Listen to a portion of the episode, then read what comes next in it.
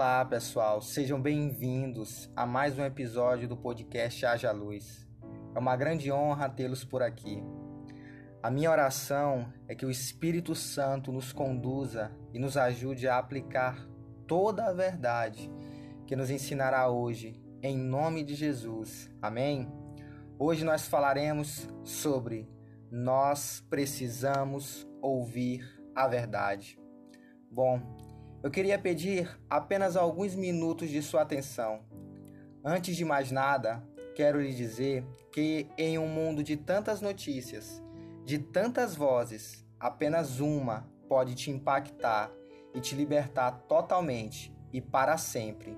E essa voz se resume na verdade que está escondida nas Escrituras Sagradas. Nós precisamos ouvir a verdade. A primeira delas, Romanos 3, 23. Todos pecaram e estão afastados da presença gloriosa de Deus.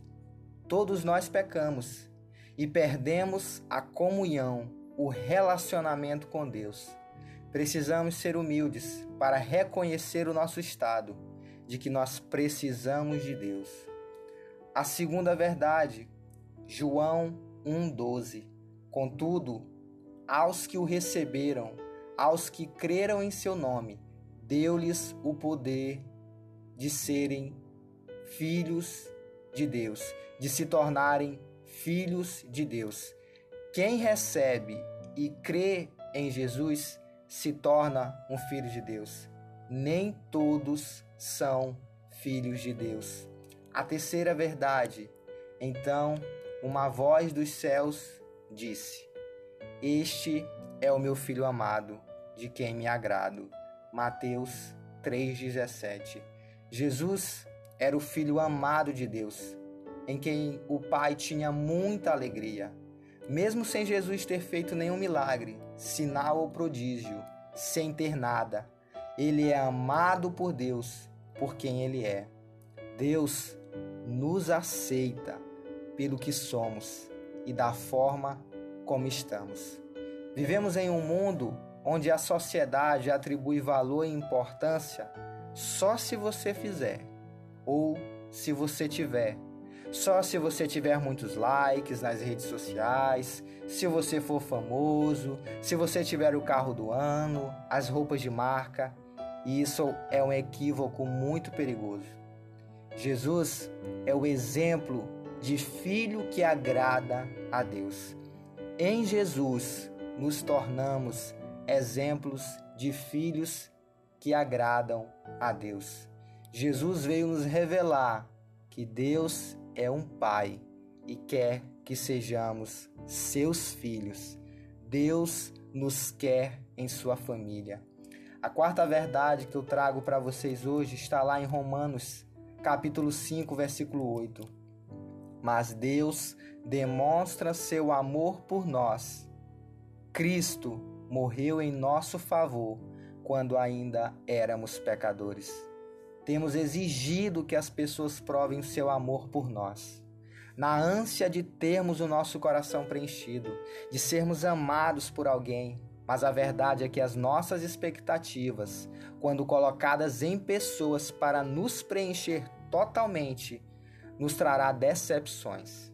No entanto, quando compreendemos que Deus nos ama tanto que deu seu Filho Jesus para morrer por cada um de nós e nos livrar do pecado, entendemos que essa é a única prova de amor que nos preenche totalmente. Temos muita importância e somos muito amados por Deus. Precisamos conhecer e mergulhar nesse amor. A quinta verdade que eu trago para você hoje está lá em Hebreus, capítulo 12, versículos 5 e 6, onde diz o seguinte: Vocês se esqueceram da palavra de ânimo que ele dirige a vocês como a filhos?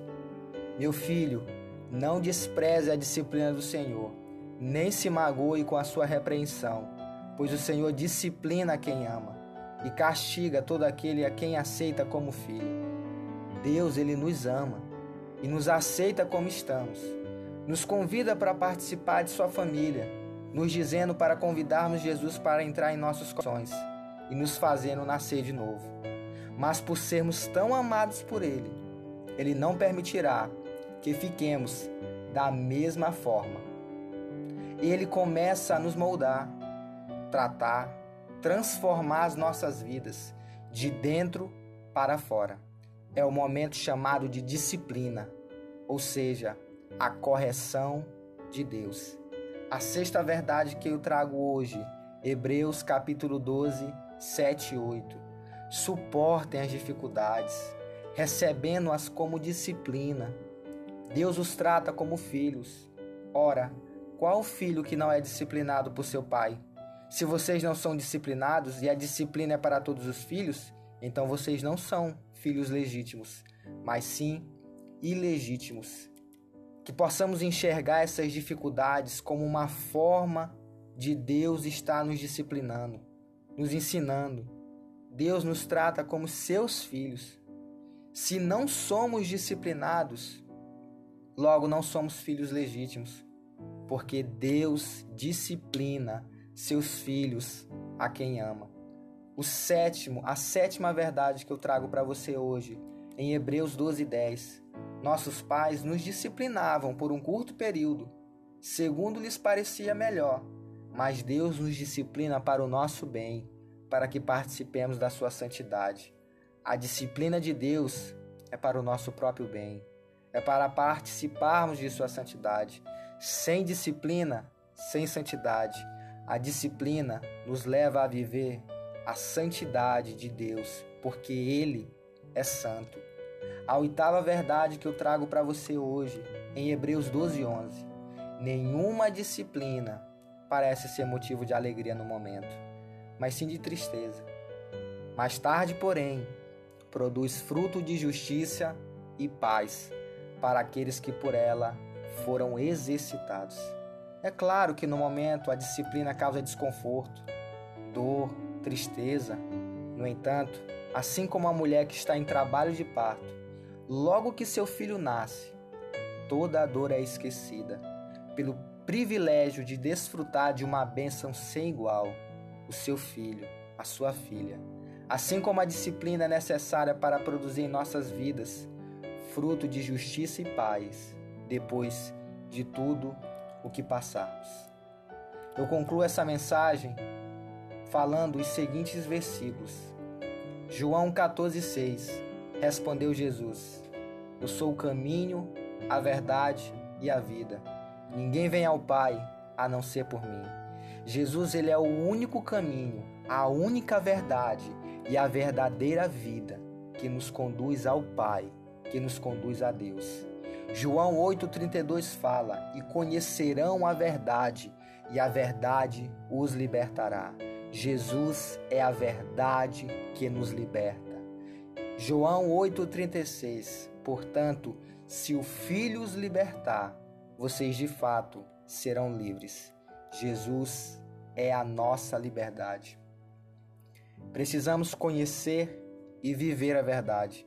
Não podemos mais viver na ilusão daquilo que é passageiro, transitório, de que tudo é o acaso, de que no final vai dar tudo certo. O que quero te dizer é que no final, com Jesus, já deu tudo certo. Fica aqui o nosso abraço para você. Que Deus te abençoe. Que essa mensagem você possa compartilhar com mais pessoas. Que você possa nos seguir no Instagram, e que Deus abençoe a sua vida. Um forte abraço e até a próxima.